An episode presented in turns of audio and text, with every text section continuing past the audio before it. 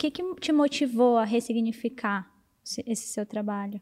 Eu não acho que é uma ressignificação. Eu não, eu não entendo que eu fiz uma ressignificação do meu trabalho. Eu entendo que que eu estou fazendo a mesma coisa já faz muito tempo. Eu estou nesse mercado desde 2015, produzindo conteúdo desde 2018, mais ou menos. E conforme a coisa foi crescendo, porque antes eu produzia tudo sozinho e tal, aos poucos eu criei uma equipe para me ajudar e tal, junto com a Gratitude. Eu acredito que pela demanda do mercado de se produzir muito conteúdo, eu me acomodei e aconteceu que a minha equipe começou a produzir muito conteúdo para mim. E isso foi virando um ciclo, né? Quanto mais eles produziam conteúdo que eu não gostava, mais eu me afastava do, do meu conteúdo, em vez de eu assumir a responsabilidade, lá falar, ó, oh, eu não gosto disso, não gosto daquilo. Até que chegou um ponto que foi feito tanto conteúdo que eu não gostei, que eu decidi uh, criar um, um ponto de, de inflexão. Falar, ó, ou a gente muda tudo, ou eu prefiro não continuar fazendo. Tem uma coisa que você precisa encontrar na sua profissão, no seu negócio, que é qual é a sua motivação para fazer aquilo, qual é a razão pela qual você faz as coisas que você faz. No meu caso, por muito tempo, eu fui muito guiado pelo instinto de sobrevivência. Eu precisava muito ganhar dinheiro, então eu era guiado totalmente por isso. Então eu fazia tudo o que eu precisava fazer porque eu precisava ganhar dinheiro para pagar minhas dívidas, pagar minhas contas e tal. Uma vez que esse platô foi rompido e agora eu não tenho, assim, é, essa questão muito forte na minha vida, do tipo, nossa, se eu não fizer isso, eu não consigo pagar meu aluguel e comer e sei lá o quê. Então eu passei a, a me conectar com o que me toca mais profundamente. E o que me toca mais profundamente é fazer um trabalho que tenha uma dignidade artística, por assim dizer, do tipo, um trabalho que ele, ao ser feito, independente do resultado financeiro que ele vai gerar, ainda que exista uma motivação financeira para fazer, eu possa ficar satisfeito com o trabalho por si só e o trabalho não ser um só um meio de ganhar dinheiro e sim um fim. O trabalho por si só já valer, independente do quanto de dinheiro aquilo vai gerar ou não. E o fato de eu pensar isso não exclui a minha motivação financeira de fazer o meu trabalho, mas eu quero me orgulhar de cada coisa que eu fizer. Então, eu prefiro, às vezes, mesmo que seja necessário fazer menos coisas, mas coisas que eu goste. Assim, isso não é uma barreira para a pessoa fazer ou não. É possível você fazer sozinho, tudo e tal. Eu fiz por muito tempo um trabalho sozinho que eu gostava muito quando eu comecei a produzir conteúdo. Eu acho que é uma questão de envolvimento e, e cada vez alguma coisa diferente vai te envolver. Eu acredito que se o desafio está muito baixo, você também perde a motivação. Então, para o desafio continuar sendo interessante para mim, eu eu preferi subir uma barra na, na qualidade do conteúdo que eu tava que eu iria produzir e, e aprofundar também. Aprofundar mais a, a razão do porquê eu estou fazendo o que eu estou fazendo e também usar isso como um diferencial competitivo, já que o mercado que a gente atua, a maioria das coisas costuma ser muito superficial. Mas... Você acha que o mercado estava uma mesmice? Isso foi um dos motivos que você quis mudar? Foi uma estratégia ou foi só porque você estava incomodado, sentindo não tanto orgulho do, do conteúdo produzido, estava com vergonha? Eu acredito que o mercado digital está amadurecendo. E com, como qualquer mercado que amadurece, começa a proliferar cópias mal feitas das coisas que estão dando certo. Pode-se dizer alguma coisa do tipo: o mercado digital de alguma maneira é a nova paleta mexicana, sabe? Todo mundo abre uma paleta mexicana e tal, e não quer dizer que todas vão dar certo. Mas eu fiquei pensando, dentro desse mercado, qual que poderia ser o meu diferencial competitivo e aonde eu poderia empregar as coisas que eu sei fazer melhor. Então tem muito menos a ver com o mercado e muito mais a ver com como eu estou me sentindo em relação ao que eu crio. E no que, que você se sente melhor fazendo? No que, que você é bom fazendo? Bom, o que eu me sinto melhor fazendo estudando e analisando esse material que eu consumo de uma maneira a qual ele possa ser colocado na realidade, na prática, na vida. Então, eu acho que isso que fez a diferença para que eu pudesse fundar essa empresa, para que eu pudesse ter empresariado artistas, né, minha vida toda e tal, e, e ajudado eles a, a triunfar na carreira deles e tal. Então, acredito que esse lance de você estudar alguma coisa e ver como isso pode se aplicar na realidade, na vida prática, sair do abstrato e colocar no mundo real. Eu acredito que eu sempre fiz isso muito bem. Isso pode ser feito através de um livro, isso pode ser feito através de um curso, de um filme, de uma série, de um documentário. Um exemplo recente que eu gosto muito de citar, que inclusive me inspirou assim visualmente para eu mudar as coisas na estética da, do material que eu produzo, foi a série La Casa de Papel. E eu acredito que existe um paralelo entre essa série e o nosso mercado. Bom, é uma série de produção espanhola, que é falada em espanhol. Então ela teria uma competição muito desigual com as séries americanas, que têm orçamento muito maiores e principalmente porque é, são faladas em inglês. E é muito mais fácil você atingir o mercado internacional falando em inglês do que em espanhol. Como que eles superaram essa barreira? Além de ter uma história muito bem contada, que é, que é meio que o basilar para você entrar nesse nível, eles criaram um lance com uma simbologia muito forte.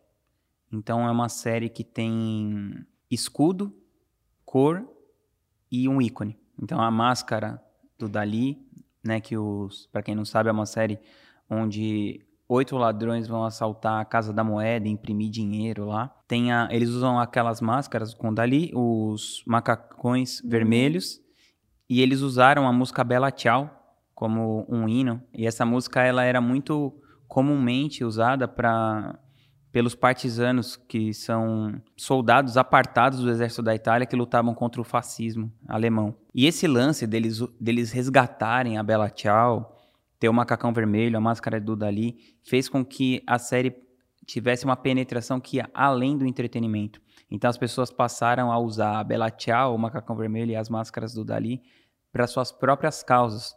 E isso fez o sucesso da série exponencial. Então, nos estádios de futebol, lutas é, a favor da democracia. Até roubo, né? Teve. Claro, teve esses essa coisa deles inspirarem assaltos também, mas isso não é o mais relevante, Sim. né? O mais relevante isso isso seria a associação óbvia. Então eles são um conjunto de assaltantes e inspiram um assalto. Isso é, uhum. é isso é óbvio, mas eles foram muito além. além disso, porque a causa que eles defendem é a resistência e uma luta contra o sistema. E as pessoas adoram isso. E elas trouxeram essa resistência e luta contra o sistema para as próprias causas delas. Sim. Então, quando você consegue fazer com que as pessoas se identifiquem com o seu produto, o seu negócio, a ponto disso se tornar uma causa para elas também, e elas usarem aquilo para dar poder para a causa delas, elas mesmas vão fazer o sucesso do seu produto. O paralelo que eu faço da La Casa de Papel com o nosso mercado é porque eles são pequenos e conseguiram uma coisa muito grande. Agora, eles são grandes também, mas eles começaram muito pequenos e apesar de todas as dificuldades, eles conseguiram uma coisa muito grande. Eu posso traçar esse paralelo com a Lilian, que a gente lançou como minha professora de inglês. Como que a Lilian, numa salinha com 10 pessoas, que era a equipe que trabalhava com ela, na e-gratitude, como que a gente conseguiu tomar um pequeno percentual de um mercado gigantesco, que é o mercado de inglês. Então, você criou uma identidade, você faz uma coisa que a Wizard não tem como fazer. A Lilian falar: Oi, eu sou a Lilian, eu moro no interior de São Paulo, eu aprendi a falar inglês dessa maneira e é assim que eu vou te ensinar. No caso da Lilian, a gente colocou muito entretenimento no ensino de inglês e esse foi o diferencial competitivo dela. Mas, além disso, o mais importante é que ela, mesmo pequena, mesmo com poucos recursos, ela conseguiu competir no mercado com empresas gigantescas. E eu acredito que foi isso que a La Casa de Papel fez. Você estava comentando, né, que é uma série falada em espanhol, né, que não tinha essa grandiosidade, né, das séries americanas e tal. Quando eles lançaram, foi um fracasso. Mas até nesse documentário que você comentou, eles falam, né, da, da, questão do time, né, de tipo, desde quando a gente não tinha dinheiro nenhum, a gente apostou nisso. Eu queria saber se essa coisa de você se desgrudar desse, da gratitude, né, dessa questão toda, de você trazer um novo time para sua conta, para a gente falar sobre arte, de pessoas que acreditam no que, que você está fazendo. Você acha que isso também tem a ver com, com uhum. essa questão? Bom, lá na La Casa de Papel, eles começaram com uma série, uma produção local na Espanha, é, para um canal chamado Antena 3. Eles tinham um orçamento ok, mas não era nada grandioso. Só que acontece que todo mundo que estava envolvido naquele negócio se engajou muito para construir aquilo. E eu acredito que quando a gente tem uma agência de lançamentos, como é o caso da Gratitude, Acontece muitas vezes de que existe uma prioridade nos interesses da agência e os interesses da agência nem sempre são congruentes com os interesses de cada um dos experts que eles trabalham. Então, eu acredito que é muito importante você criar unidades separadas para você trabalhar melhor o interesse daquele expert. E o interesse no sentido de você, para cada expert, você vai precisar de alguma coisa diferente para você alcançar todo o potencial que esse expert tem. Então, no caso da gratitude, por exemplo, eles cuidam da gestão da minha marca como expert e da marca do Gustavo Cerbasi. O que o Gustavo precisa para ele performar o máximo do potencial dele é uma coisa, o que eu preciso para performar o máximo do meu potencial é outra. Então, se você tiver uma equipe com uma cultura homogênea, que é a cultura da ingratitude, que é um terceiro organismo apartado desses dois, vai ser muito mais difícil de você conseguir o máximo da performance do que se você tiver a equipe focada na cultura daquele expert e pessoas que acreditam em coisas semelhantes àquele expert. Então, tem coisas que o Gustavo acredita de um jeito, eu acredito de outro, o Jerônimo acredita de outro. Então, é muito ruim quando você tem as mesmas equipes fazendo para todo mundo. O que eu faria hoje, se eu estivesse começando uma agência, diferente do que eu fiz antes, é que eu teria separado as equipes para cada expert e colocado pessoas que têm os mesmos valores daquele expert na equipe deles e pessoas também que estão sonhando aquele sonho junto com aquela pessoa. Por exemplo, por que, que eu escolhi você, Juliana, na minha equipe? Porque você é uma artista. Então, a partir do momento que você é uma artista, você gosta de arte, você se importa com isso, estética é um valor importante para você. Então, eu acredito que você vai ter fit em fazer uma coisa artisticamente bem feita. E, eventualmente, para outro produto, isso não é muito importante.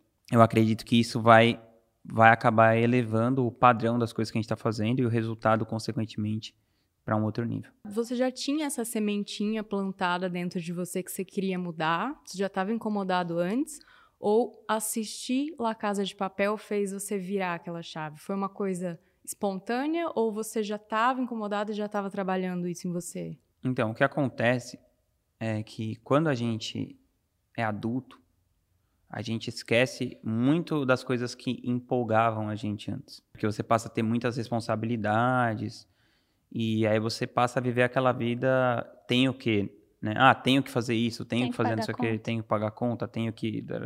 E quando você é adolescente ou criança, você não tem isso. Então você só faz as coisas que você gosta de fazer. E tem algumas coisas que te tocam naturalmente. Então, para uma pessoa é tocar piano, o outro é jogar bola, outro é cálculo, outro é não sei o quê. E para mim essa coisa da arte sempre me tocou. Com a música primeiro e quando eu fui assistir essa série assim, meio despretensiosamente, até com certo preconceito, porque ficou um negócio muito hypado. E aí tudo que fica muito hypado, eu tenho meio que preguiça de ver, de consumir, porque eu tenho uma crença que a maioria das pessoas não sabe o que é pra fazer, assim, sabe? Então, quando alguma coisa todo mundo tá fazendo, eu tenho a tendência de achar que é uma bosta. Sei lá, você pensa, tipo, o pessoal salvou Barrabás e matou Jesus Cristo. Então, mandaram, o povo mandou matar Sócrates, a pessoa não, não, não escolhe muito bem o que tá fazendo. Então, quando alguma coisa fica muito hypada, eu tendo a desconfiar. Mas, enfim, anos depois, né, eu fui assistir a La Casa de Papel só agora, em 2021. Fui assistir, sim, né, é, sem nenhuma pretensão, só de ser um entretenimento. Mas é isso, ao assistir aquilo e analisar, aquilo me tocou para além do entretenimento. Então eu percebi que eu poderia pegar elementos que estavam presentes na série e usar para minha própria luta, para minha própria causa, para o meu próprio lance. Isso despertou esse incômodo que já estava dentro de mim, que na verdade é a função da arte. Uma coisa inusitada que tem nesse documentário é que um dos personagens preferidos da série é o Berlim. E o Berlim, na série, é um misógino, psicopata em vários sentidos. Mas, por outro lado, ele gera empatia por outras coisas nas pessoas. Então, de certa forma, isso é um espelho do que a sociedade acha, né?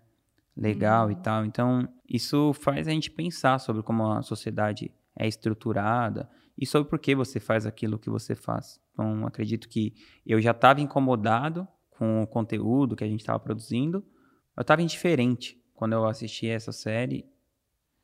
Eu tive um ímpeto de ver aquilo que era legal e tinha me tocado. Eu falei, nossa, isso é legal e me tocou, por que, que eu não faço uma coisa legal para tocar as pessoas, ao invés de só ficar nesse esquema acorda, trabalha, dorme, não sei o que e tal. Tava ficando tedioso, então. Sim. É, uma coisa que você falou, que você não gosta muito de coisa hypada, me lembrou muito uma frase do, do Bukowski, eu não sei se você gosta dele ou não, Uhum. mas tem uma frase que ele fala assim: onde quer que a multidão esteja indo, vá para o lado oposto. Eles sempre estevem errados e sempre vão estar. Então é exatamente isso que você está fazendo, né? Você vai lá, você foi lá, estava incomodada, apagou o seu feed e isso te tira da mediocridade da coisa, sabe? É, você se considera uma pessoa acima da média? Como, como que você chegou até aí? Porque nem todo mundo pensa assim, né? Eu acredito que, estatisticamente, com os resultados que eu tenho, eu sou acima da média. Mas eu acredito que não foi o fato de eu ser acima da média de uma maneira predisposta que me trouxe até ter esse resultado. Tiveram vários golpes de sorte, principalmente, de eu conseguir me colocar em ambientes que me levaram para coisas que eu jamais saberia que iam acontecer. Então, por exemplo, eu comecei muito cedo a gostar de heavy metal quando eu era adolescente. E heavy metal é um estilo de música muito virtuoso. E eu comecei a tocar guitarra. Então eu comecei a estudar muitas horas de guitarra todo dia.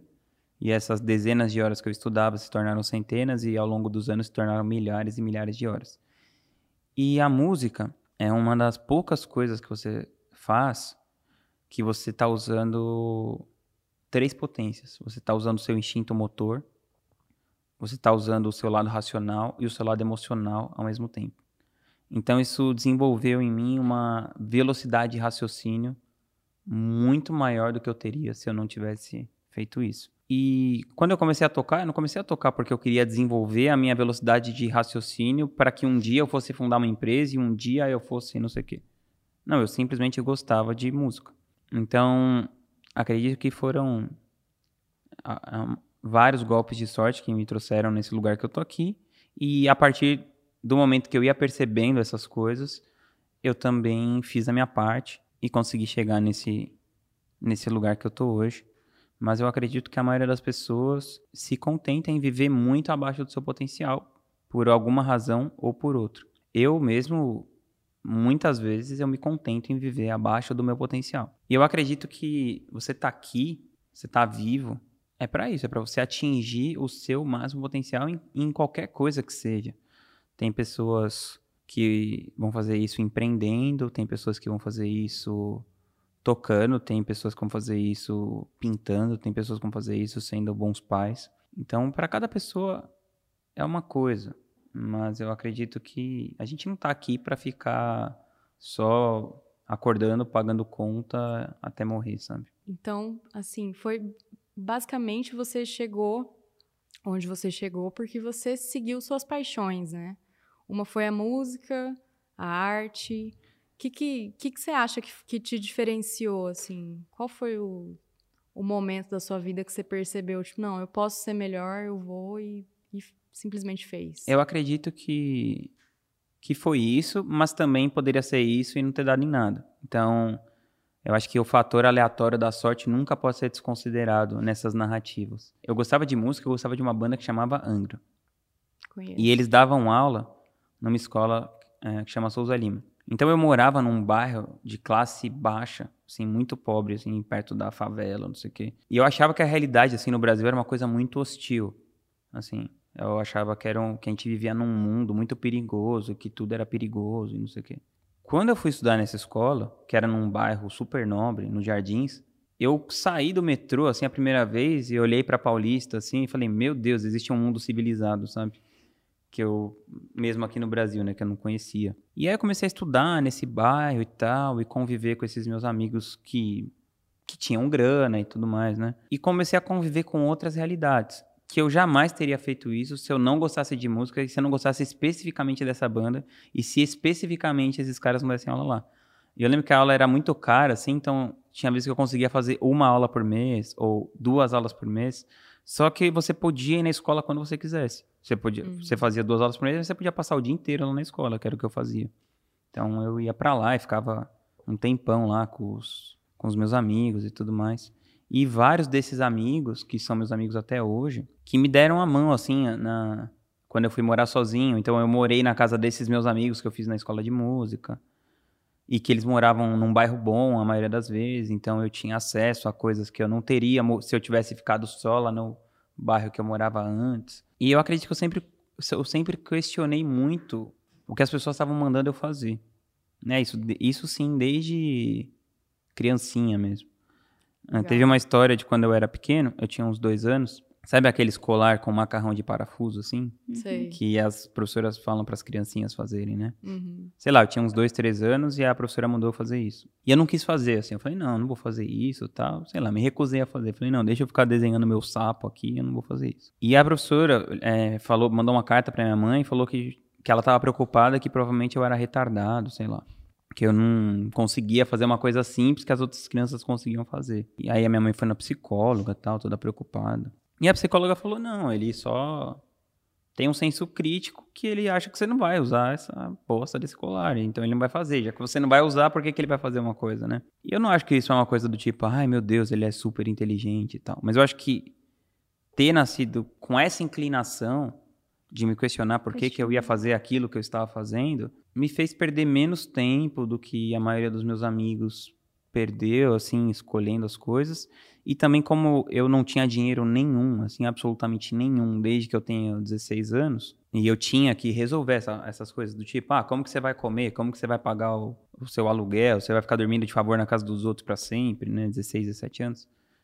Então isso me deu um senso de urgência e, e essa coisa de questionar também fez diferença. Eu fico brincando, falando que se um dia eu tiver um filho, eu vou falar, ó, você tem 17 anos para sair da minha casa, uhum. desde o dia que ele nascer. Porque eu acredito que se eu não tivesse feito isso, a minha vida hoje ia ser muito mais dura do que é. Porque eu ia ficar igual a esses meus amigos que tinham grana. Quando eu tinha 18 anos, eu ia escolher o carro que meus pais iam me dar, aí eu ia ficar pensando que faculdade que eu ia fazer, aí ia entrar em uma, depois desistir. Depois acabar a faculdade quando eu tinha 25 anos e aí eu ia conseguir meu primeiro estágio para ganhar 800 reais por mês. Quando meus amigos estavam fazendo isso, eu já tinha trabalhado 10 anos e já estava abrindo a minha Sua primeira empresa. empresa. com 25 anos. Eu, quando eu tinha 25 anos, eu já era empresário do Arnaldo Antunes, já tinha os meus lances assim, e os meus amigos estavam começando a procurar estágio no classificados da Folha de São Paulo, sei lá. Então, acho que isso, refletir sobre por que você está fazendo aquilo que você está fazendo é a tônica Sim da minha vida, assim, de tudo. Mesmo com os artistas. Eu consegui ganhar espaço com os artistas porque todo mundo fica só assim, nossa, tá ótimo, tá ótimo, tá ótimo. Eu fico, não, não tá ótimo. Tipo, dá para fazer melhor que isso. Isso não é o melhor que você é capaz de fazer e tal. E assim, mesmo não tendo resultado nenhum, tendo nada, o Arnaldo Antunes me chamou para ser empresário dele quando eu tinha 25 anos de vida e ele tinha, sei lá, 30 de carreira, não sei. E o que você acha que fez ele confiar em você?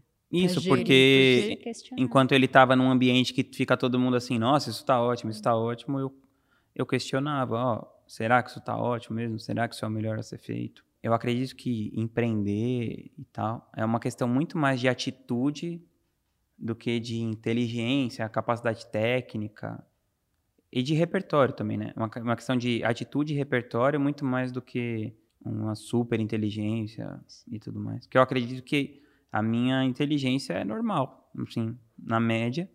Só que eu acho que a minha atitude não é a atitude da, da média, assim, da maioria das pessoas. Você sempre fala muito sobre mentoria, né? Então, eu queria que você falasse um pouco dos seus mentores, quais são os seus mentores e o que, que forma um mentor. Ah, isso é uma coisa muito antiga, desde a época do Marco Aurélio, do imperador. Ele fala que só as bestas fazem as coisas por instinto.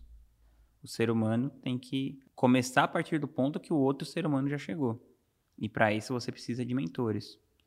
Então, eu acredito que você sempre deve procurar uma pessoa a qual o semblante te agrada, as ações, os resultados e aprender com ela. Às vezes é possível você fazer isso diretamente, como eu já fiz diretamente. Então, o Ryan Holiday já me mentorou, o cara que escreveu aquele livro O Ego é o Inimigo, inclusive já entrevistei ele e tal. Então ele me mentorou. Um dia eu estava escrevendo um livro, eu queria que ele saber o que ele estava achando do livro que eu estava escrevendo. Mandei o meu livro para ele e ele me deu ali uma aula em uma hora, duas horas que mudou não só o que eu iria fazer com aquele livro, tanto que eu decidi nem publicar, quanto mudou a maneira de eu enxergar meu negócio, como eu ia fazer com o meu negócio. Eu aprendo muito também observando, lendo um livro. Então, eu considero o Tim Ferriss um mentor para mim.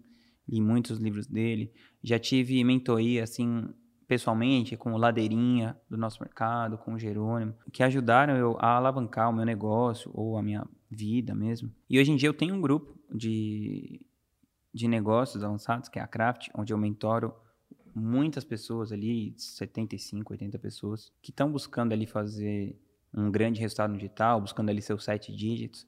E nesse último encontro que eu fiz, inclusive, eu levei um dos caras que eu considero um dos meus maiores mentores em termos de narrativa, construção de personagem atrativo, marketing digital, ainda que eu tenha pontos de vista sobre o mundo muito diferentes dos dele, eu consigo aprender muito com ele, que foi o Ícaro de Carvalho. E é uma coisa incrível você estar em um ambiente onde todas as pessoas estão se ajudando de alguma maneira a prosperar financeiramente, psicologicamente, os relacionamentos em si, porque à medida que você evolui como pessoa, o seu negócio também evolui. E uma coisa que acontece com muita frequência é que as pessoas não fazem uma coisa até que elas vejam outra pessoa fazendo. Então, era impossível até que ele foi lá e fez. Dois exemplos que eu lembro. Um é das Olimpíadas, que naquele salto com vara, uhum.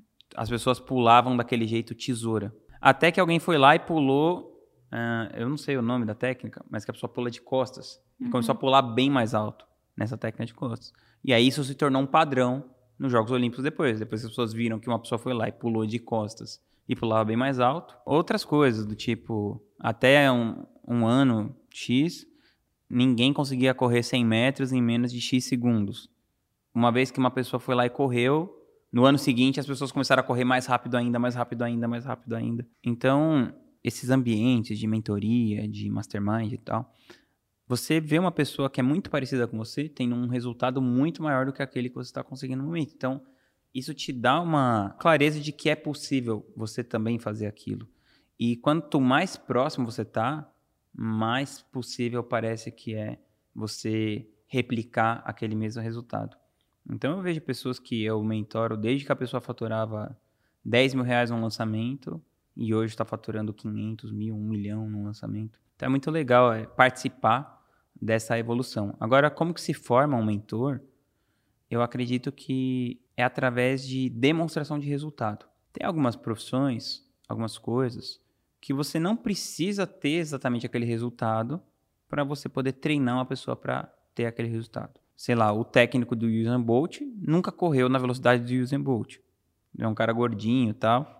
E ele consegue ser o técnico do Usain Bolt e fazer ele correr para caramba. Mas quando é mentoria, especialmente eh, falando do ambiente que eu conheço, que é de ambiente de empreendedorismo digital, eu acredito que é muito importante que a pessoa que vai te mentorar tenha tido resultados naquilo que ela vai te ensinar.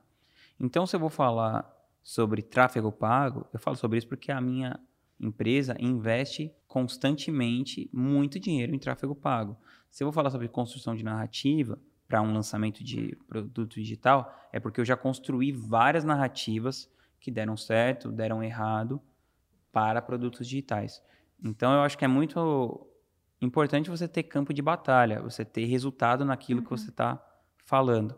Uma coisa que o Jerônimo fala: viva aquilo sobre o que você quer falar e não fale sobre aquilo que você quer viver.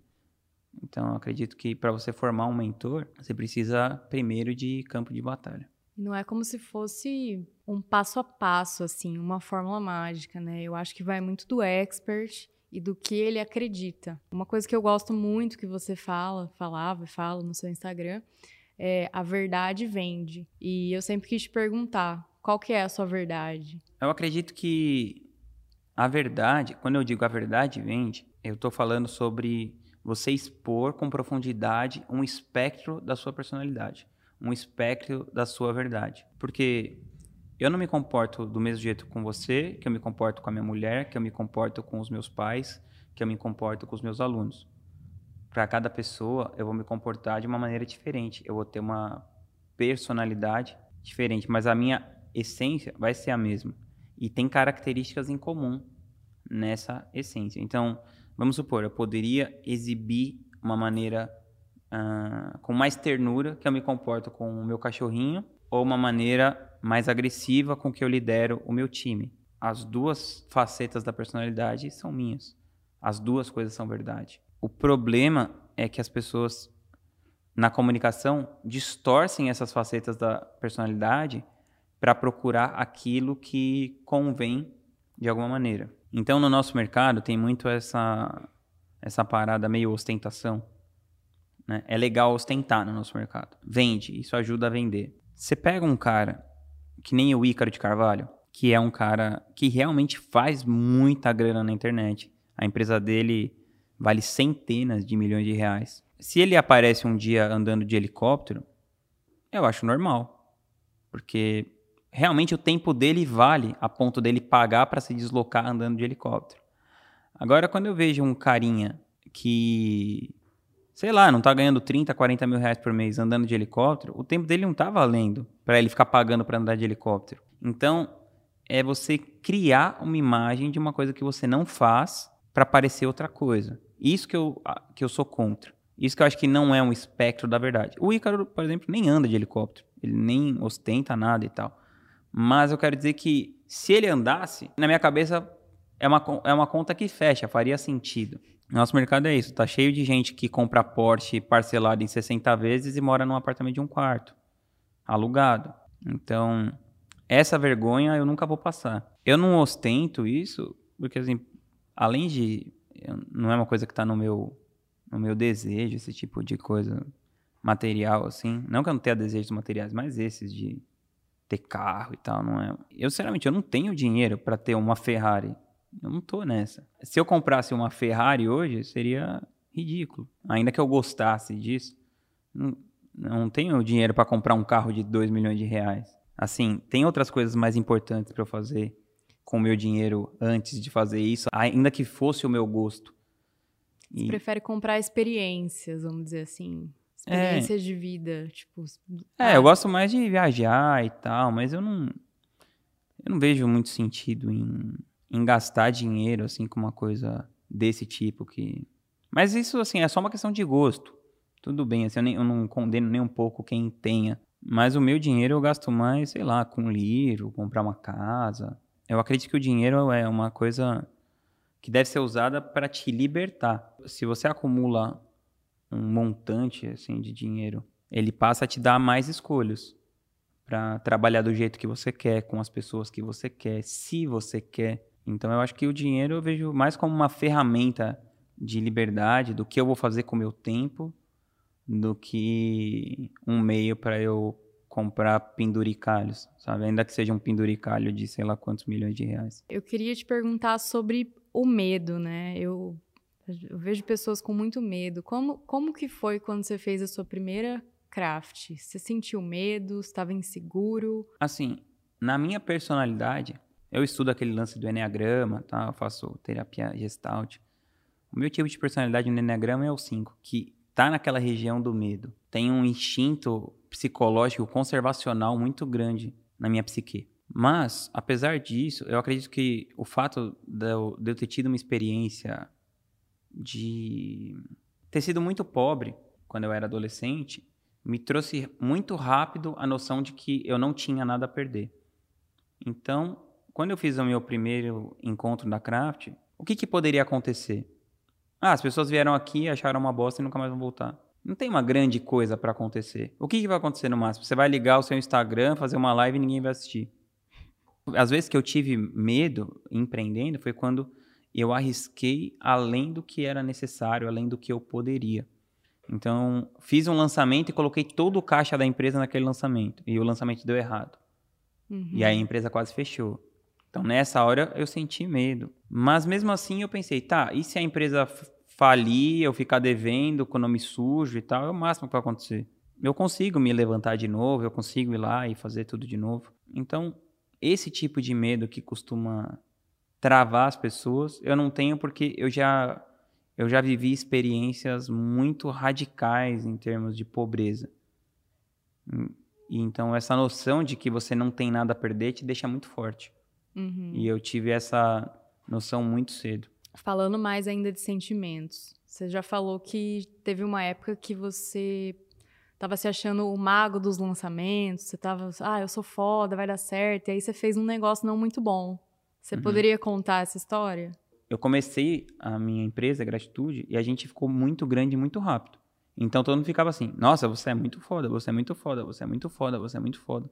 E por um tempo eu caí nessa, nessa arrogância, nessa bobagem de associar o meu senso de identidade com o meu trabalho. E uma vez que o trabalho caiu, aí eu também me senti um pouco nisso. Mas por estar sempre pensando nisso, rapidamente eu, eu comecei a pensar: não, espera aí. Quando eles falavam que eu era tão foda, eu não era também. Mas agora que eles estão falando que eu sou um lixo, eu também não sou um lixo. Os gregos falam, né? A virtude está sempre no caminho do meio. Então, nem quando as pessoas ficavam, ah, você é muito foda, você tem que acreditar nisso. E não quando as pessoas falam que você é um bosta, você tem que acreditar nisso. Porque tudo é uma questão de ponto de vista. Então, eu não, eu não me identifiquei assim. E pensei que se por acaso isso desse errado, eu, eu conseguiria começar de novo. Mas, eu- mas é muito legal porque tem coisas que você eu posso te contar isso e você aprender com isso. Mas nunca vai ser com a mesma intensidade do que se você viver isso que eu tô te contando. Então eu já tinha estudado sobre isso, já tinha lido sobre isso e tinha entendido isso cognitivamente, mas sentir na carne é muito diferente. Então eu sempre prefiro aprender assim, pelo erro dos outros, estudando e, e tudo mais. Mas algumas vezes tem algumas questões suas que você precisa viver na prática. Então, eu tenho essa questão de ser muito arrogante e tal. E quando eu falo isso, as pessoas falam, pensam que eu tô falando isso para as pessoas ficarem assim: "Ah, não, imagina, você é super humilde, boas". E na verdade não, eu falo isso também para eu me vigiar, para cada vez eu conseguir ser um pouquinho menos, um pouquinho menos, um pouquinho menos, mas eu sei que que a minha insegurança se manifesta dessa maneira arrogante, às vezes tomando uma decisão como essa equivocada no trabalho, às vezes sendo grosso com os outros, mas eu faço o máximo possível para ficar me vigiando e uma das coisas que mais ajuda eu a me vigiar é, é saber que isso de alguma maneira tá dentro de mim. Eu acredito que a gente que a gente vive num mundo de adultos infantilizados. Então as pessoas elas não conseguem ouvir uma crítica em relação ao próprio trabalho sem levar para o lado pessoal, sem se abalar emocionalmente por isso. Então, toda pessoa que, que fala o que ela acha, ela tende a ser taxada de grossa, de escrota e tal. E que tem um pouco isso também, porque é uma linha muito tênue entre você rejeitar o trabalho de alguém e rejeitar a pessoa. Então, tem os dois lados. Mas eu acredito que, da minha parte, é o que eu sempre falo. Você nunca vai ver eu adjetivar uma pessoa. Eu falar, ah, essa pessoa é burra, essa pessoa é não sei o quê. Nunca. Hoje, aconteceu o seguinte. Uma menina que trabalha comigo mandou uma mensagem para mim. O suporte estava super ocupado com o evento e tal. Pelas demandas do evento, não conseguiram fazer um post, que era um negócio que demoraria 30 segundos para copiar e colar. Eu falei pra ela, falei, ó, isso é uma desculpa rapada. Tipo, eu não aceito isso. Eu prefiro que fale, ó, a menina que deveria postar esqueceu e não fez. E aí, como que a gente resolve? Do que falar que não teve tempo. Então, esse verniz social é uma bosta. Porque isso é um verniz social. É óbvio que a menina esqueceu de fazer o trabalho dela. Só que, a- só que ela- as pessoas acham que é mais educado você falar assim: olha, existia uma alta demanda durante o seu evento, então por causa disso foi impossível realizar a publicação do post do caralho. Então, isso que eu acho horrível. No livro do Mark Manson, A Sutil Arte de Ligar ao Foda-se, ele conta que ele tá na Rússia e ele começa a falar umas coisas lá pra uma menina russa. Ah, eu acho isso, eu acho aquilo, não sei o que, sobre, a- sobre o país dela, algumas coisas lá. Eu não lembro exatamente qual era, do que, que ele tava falando, mas eu sei que a menina vira pra ele e fala: Não, você tá falando bosta, não tem nada a ver isso. E ele falou que na, nos Estados Unidos isso seria considerado agressivo. E imagina aqui no Brasil. Esse verniz social cria uma falsa harmonia e eu acho isso uma bosta.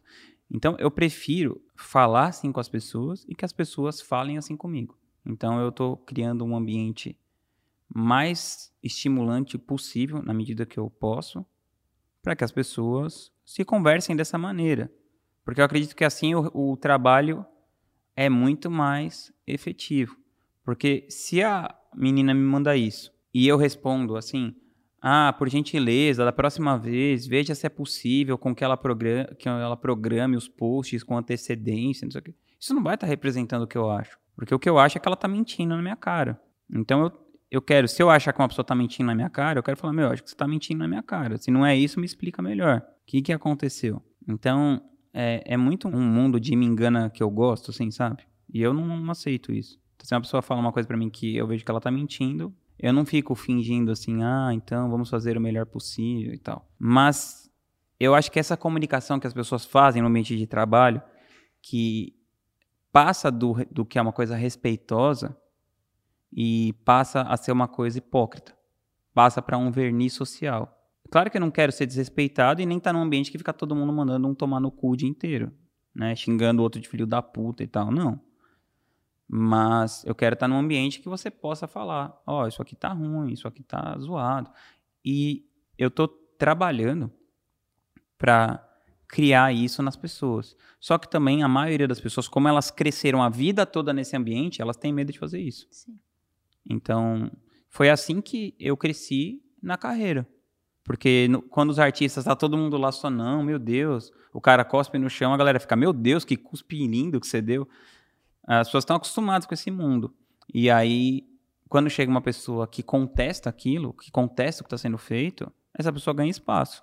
Então, para as pessoas que vão trabalhar comigo, eu gosto de deixar claro: quanto mais você contestar o que está sendo feito e isso melhorar o trabalho, mais espaço você vai ganhar, mais você vai crescer como profissional. Isso também cria barreiras, porque às vezes tem pessoas que são muito boas no trabalho, só que elas não estão acostumadas a lidar com esse tipo de ambiente que você fala as coisas diretamente, aí a pessoa deixa de conversar com você, você deixa de conversar com ela e o trabalho é pior ainda, porque o fato de eu fazer isso cria uma barreira para algumas pessoas. Então, como que eu estou trabalhando para resolver isso? Quando eu formei essa equipe nova, eu faço o máximo possível para deixar isso claro e também dou liberdade para a pessoa falar para mim, porque eu acredito nisso que por mais que a pessoa esteja trabalhando na minha equipe, a gente está numa linha reta. Eu tô olhando no olho dela e tem coisas que ela sabe que eu não sei, em relação a tudo. Porque é muito difícil você olhar para o seu próprio trabalho assim, né? Uhum. Então, eu estou sempre disposto a ser corrigido, a ser questionado, só que precisa de atitude para isso e a maioria das pessoas não tem.